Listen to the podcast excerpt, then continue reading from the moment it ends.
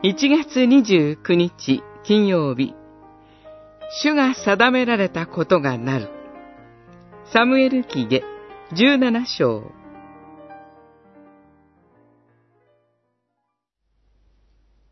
アブサロムも、どのイスラエル人も、アルキ人、フシャイの提案が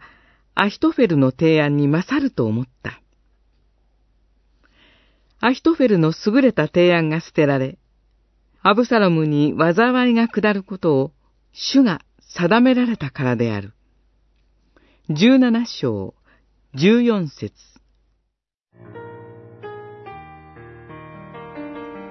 アブサロムの軍師、アヒトフェルは、その言葉が信託のように受け取られ、と言われる優れた人物でした。実際に彼の進言した追撃作戦が実行されれば、ダビデの命は絶たれていたかもしれません。しかし、そうはなりませんでした。彼に対抗するアルキ人、フシャイは言葉巧みにアブサロムと人々に訴えかけ、ダビデに時間を与える別の作戦を提案します。その結果、アヒトフェルの優れた提案は捨てられることになります。アヒトフェルは自身の提案が受け入れられないことを見て、自分の町に戻って自害します。洞察力に優れた彼は、アブサロム軍と自身の末路を見定めたのでしょう。その後、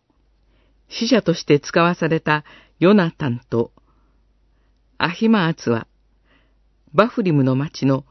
無名の女性の起点によって、幸いにも追っ手を逃れます。その結果、ダビデ一行は、その世のうちにヨルダン川を渡り、東岸の町、マハダイムに逃れ、軍を立て直すことができたのです。人の知恵がどんなに優れていても、最後には神の御心が実現します。知恵を尽くした上で、最後に神に委ねる信仰が求められるのです。